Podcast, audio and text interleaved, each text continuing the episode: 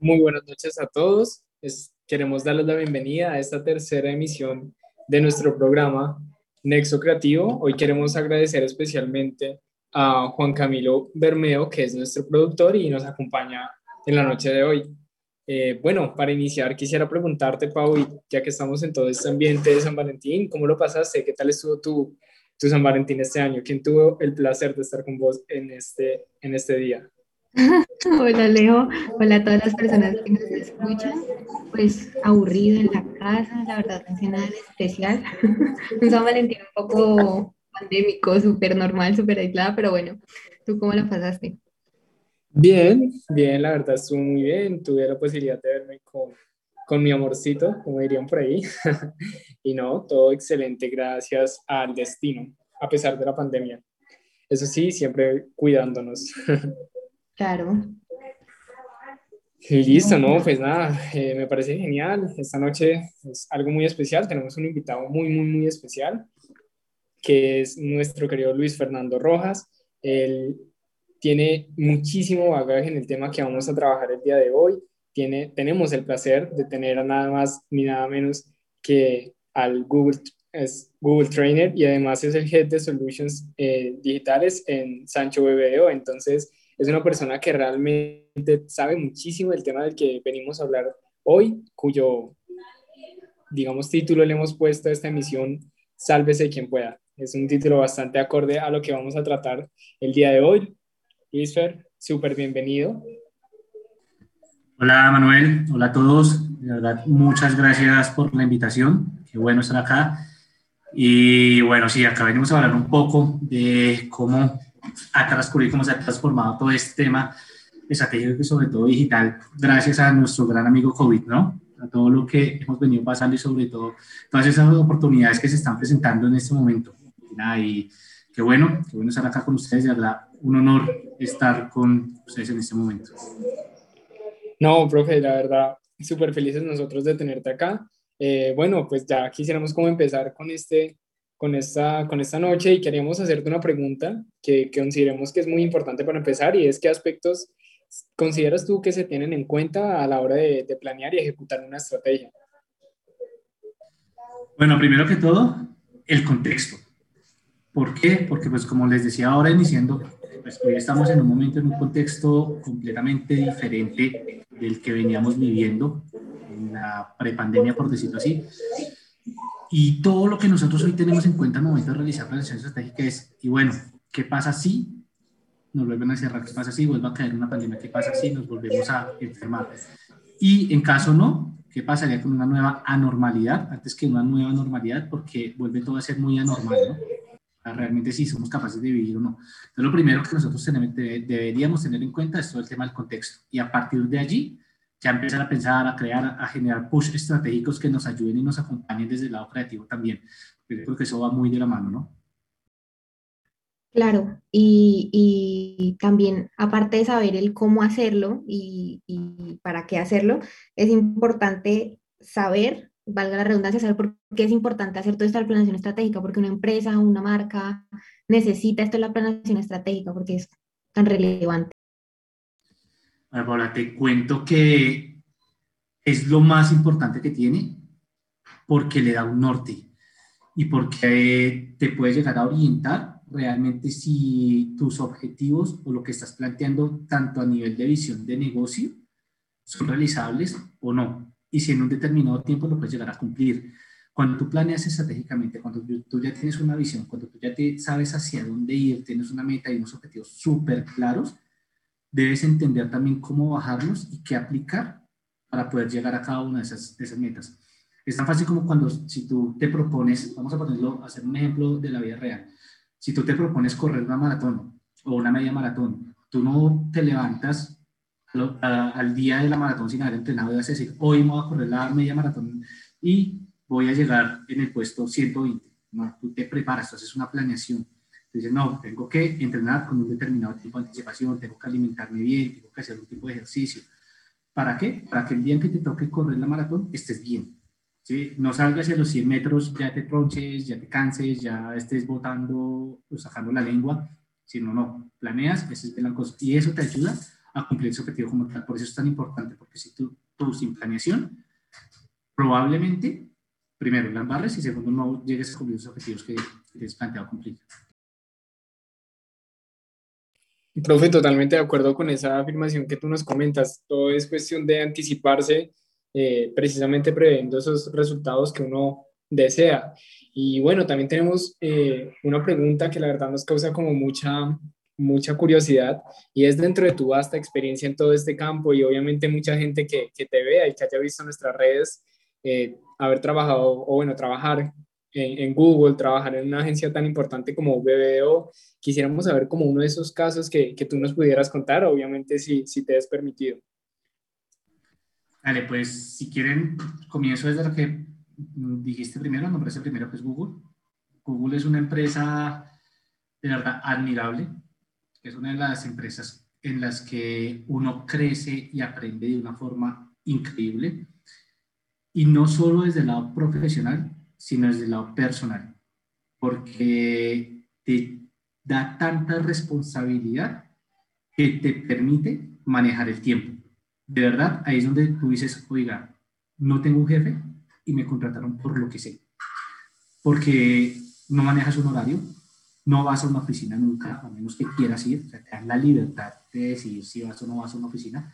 Tienes todos los beneficios que cualquier persona puede envidiar un restaurante donde te dan un desayuno a la mañana, te dan un almuerzo con un chef increíble, o sea, un chef de los mejores que tiene Colombia, tienes un gimnasio, ya tienes mil cosas, unos beneficios personales increíbles, donde te dan dos días a la semana libres, si tienes un proyecto te dan un día, si tienes familia te dan un día, como que dices realmente trabajas tres días de los siete a la semana. Entonces es algo que tú dices, wow.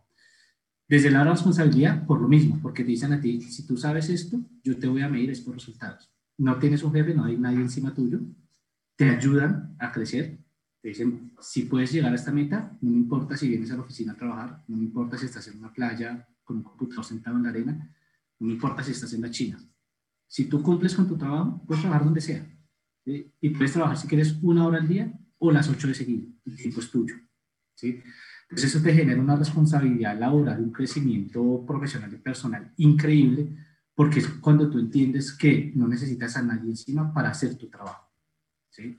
Entonces es algo, ¿verdad?, que, que es admirable en empresas como, como Google, esa, como ese empoderamiento que te dan a ti como profesional. Desde el lado de, de agencias como Sancho, el tema de crecimiento intelectual también es muy vasto.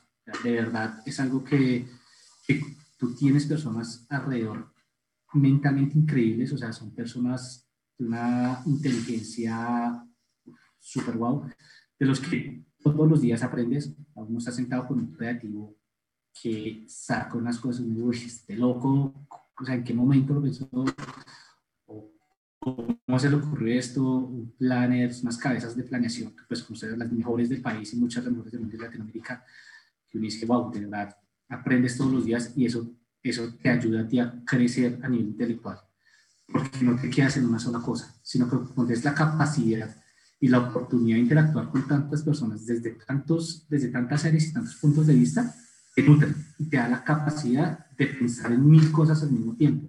Es algo que nosotros debemos de desarrollar desde, por lo menos desde área de la publicidad y mercado de la planeación, es cómo yo soy capaz de ver todo holísticamente, tener una visión holística, pero saber que cuando tengo que hacer una profundización, la hago con la mayor capacidad posible y teniendo en cuenta muchos factores. Eso te ayuda un montón y eso te enseñan agencias como Sancho, que realmente tienes la oportunidad de compartir con mentes tan grandiosas desde, áreas tan diferentes. No, profe, pues ya eh, apenas haya una convocatoria, así sea para ir a servir tintos o lo que sea en Google, pues me tienes ahí de primero. Creo que a muchos de los que estamos escuchando este programa, entonces pues contás con eso de una vez. Y bueno, ya siguiendo en el tema como para no distraernos y no antojarnos más de esa increíble empresa que nos hablas, em, te queríamos preguntar como vos como experto en esta, en esta parte de la planeación, ¿qué consideras o en qué momentos consideras que uno puede decir la estrategia que yo tengo está corriendo riesgo y digamos qué planes de contingencia yo podría tener para, para navegar sobre ese riesgo? Bueno, te cuento, Manuel, todas las estrategias desde que se planean, absolutamente todas tienen riesgo. Como pueden salir muy bien, pueden salir muy mal. ¿sí? ¿Cuál es el objetivo que es mi ideal de poder sortear estas situaciones? Es entender claramente a qué te puedes enfrentar y qué puede suceder. Entonces, tú lo que regularmente lo que se hace es generar diferentes escenarios de diferentes posibles respuestas que tenga la audiencia tal. Te doy un ejemplo. Si yo quiero de pronto lanzar hoy en día una campaña específica para una audiencia, unas personas de 50 a 55 años, y quiero lanzar esa audiencia para que migren a un tema tecnológico, yo tengo que entender cómo se va a empezar a comportar esa audiencia y seguramente los mensajes de rechazo que yo voy a tener si yo lanzo una aplicación, sé que lo primero que van a decir es que yo no soy funcional, que yo no estoy pensando en ellos, que por qué eso es tan complicado, que dónde está la explicación, que por qué no hay tutoriales. Todo esto yo lo tengo que tener ya planeado de cómo poder sortear y permearlo ¿sí? hacia todos los demás equipos para que puedan dar una respuesta óptima. Pero no puedo dejar de lanzar la estrategia. Yo tengo que seguirle adelante porque cuando entre más arriesgada es una estrategia, seguramente mejores resultados va a tener, porque estás rompiendo paradigmas, estás diciendo, es que yo no quiero salir con lo que salen los demás, yo quiero salir con algo completamente diferente, yo quiero lograr resultados diferentes, yo quiero que la gente realmente al final, después de que todo lo que se quejó, diga, oiga, después de todo, esto sí era bueno, así le haya costado, así haya sido difícil, así nos hayan criticado, así hayan dicho que eso es lo peor, así, así muchas veces dicen creativamente, uy, esta campaña es horrible, creativamente es malísima, pero todo el mundo se acuerda de ella ¿cierto? ¿Por qué? Porque tuvo un impacto. Y eso es lo que se busca, siempre tener un impacto. Independientemente, sea bueno, sea malo, pero se tiene impacto. Cuando es malo, obviamente es ver cómo yo hago para voltear las cosas. Y es tener súper claro cómo se va a comportar la audiencia de acuerdo al mensaje que yo le voy a transmitir. Y en ese sentido es muy bueno hacer testeos. Es decir, listo, ¿qué pasa si yo lanzo un mensaje de esta manera y qué pasa si yo lanzo un mensaje de esta otra manera? Y así yo puedo empezar a medir los resultados con cada uno de nuestros mensajes. Y de esa misma forma poder identificar cuál es el que mejor se va a adaptar. Podemos hacer inclusive grupos, uno puede tener, generar su propia audiencia de confianza, decir, hey, voy a lanzar este mensaje que les parece y este otro que les parece.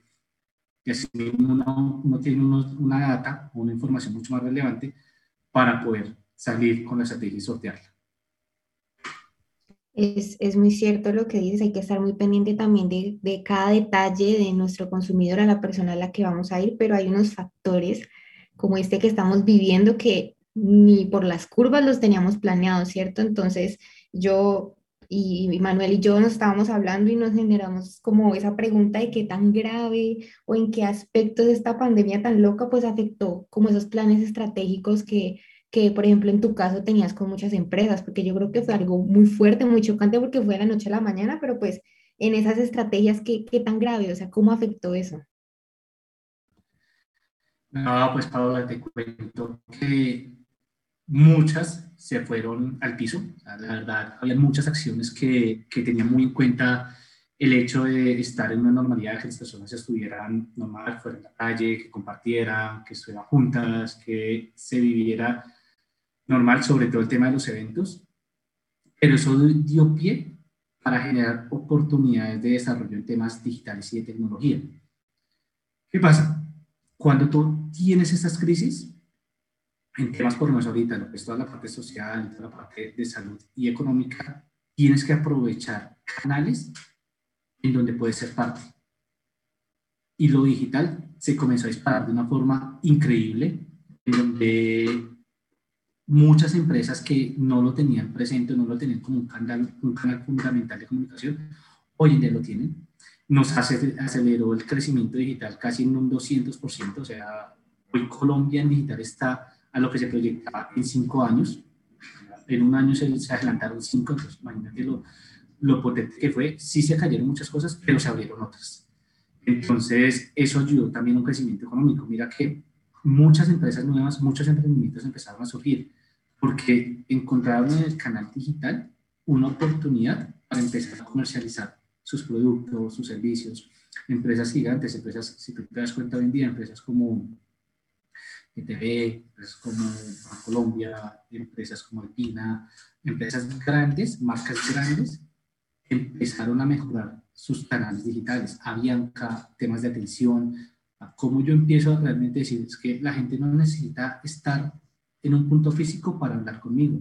Vehículos, marcas como General Motors, con el lado de, lado de Chevrolet, que te dice a ti, ya te vendo un carro a través de WhatsApp, cosas increíbles que se empezaron a generar. Entonces, es simplemente el hecho de detectar esas oportunidades y saber que si igual tú tienes una falla en una, mira cómo abres una oportunidad en otras.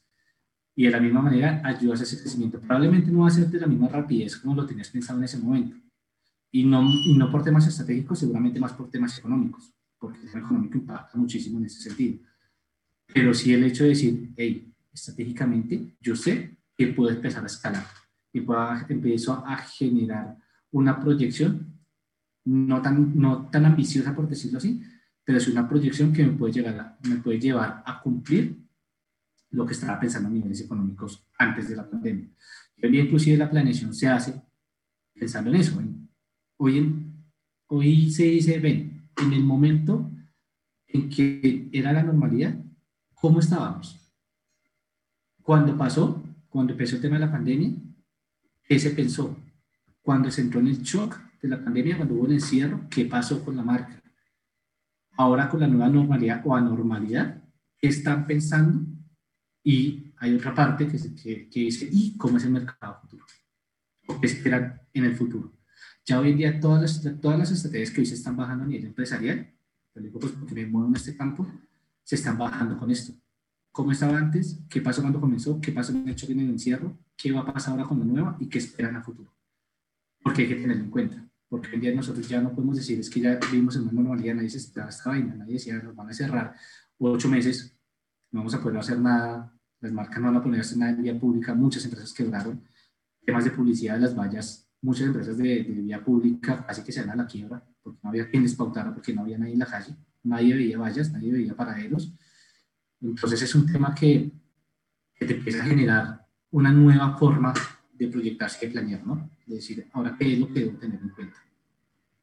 Sí, y pues con esto, toda esta situación yo creo que nos dimos cuenta de que el futuro es digital, pienso yo, que, que, es muy importante tener como esa presencia tanto en redes, una página web bien montada, así sea una landing page donde no puedas vender nada, pero es, es muy importante que la gente te vea como digitalmente.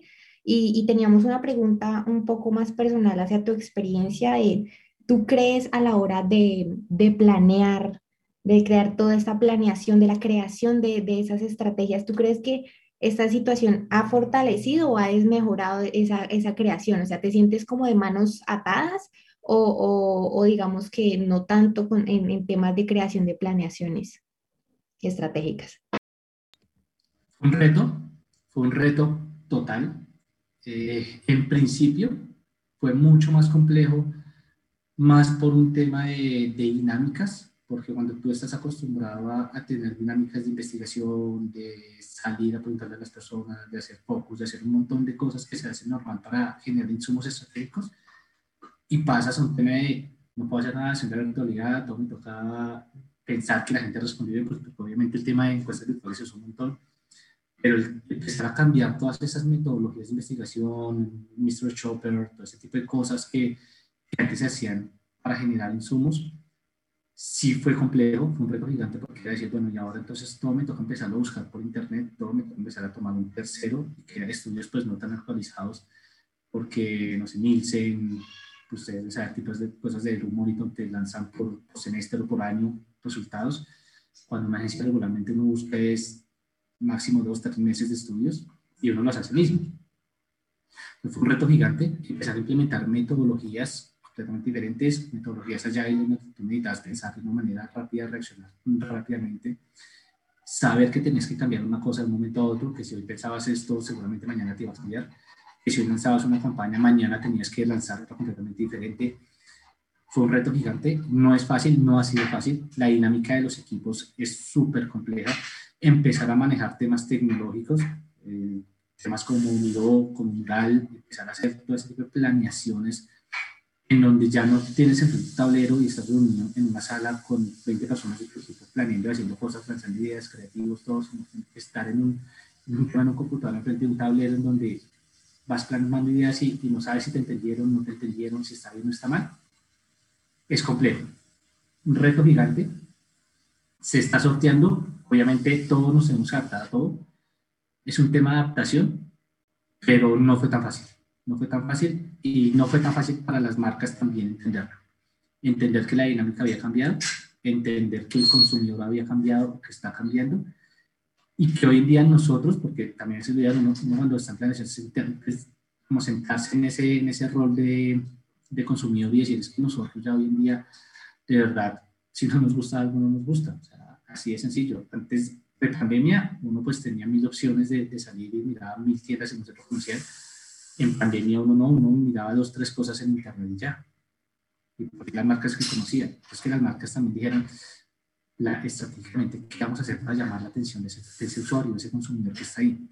Y no tanto que solo sea, como te dices ahora, Paula, que, que sea lo único en digital. Es una, es una frase, no, no, la tengo muy clara, pero a nivel de contexto, algo que, que dijo, o que hizo una persona que, con la que trabajé, que que muchísimo, que es Camilo Reina, que es el VP de, de innovación y marketing en, en éxito, que es Google, también trabaja conmigo en Google y dice, no es que nosotros necesitamos hacer estrategias de marketing digital, es que nosotros vivimos en, en un mundo de mercadeo donde lo digital debería ser parte. ¿sí? O sea, no es que es un medio, ya no, es algo ya que se debe ser un componente más de todo lo que hacemos a nivel de mercadeo. Entonces, es algo que uno debe tener en cuenta y siempre pensarlo en temas de planeación y eso es un paradigma que se está rompiendo también gracias a esto, gracias a lo que está pasando a nivel de mercado y publicidad se están rompiendo un montón de paradigmas que antes las personas no pensaban y no sabían, que, eran completamente diferentes. Si yo manejo tele por un lado, digital por el otro, eh, eventos o BTL por otro lado, todo es integral. No tiene que ser integrado, si no, no puede salir a sacar cosas.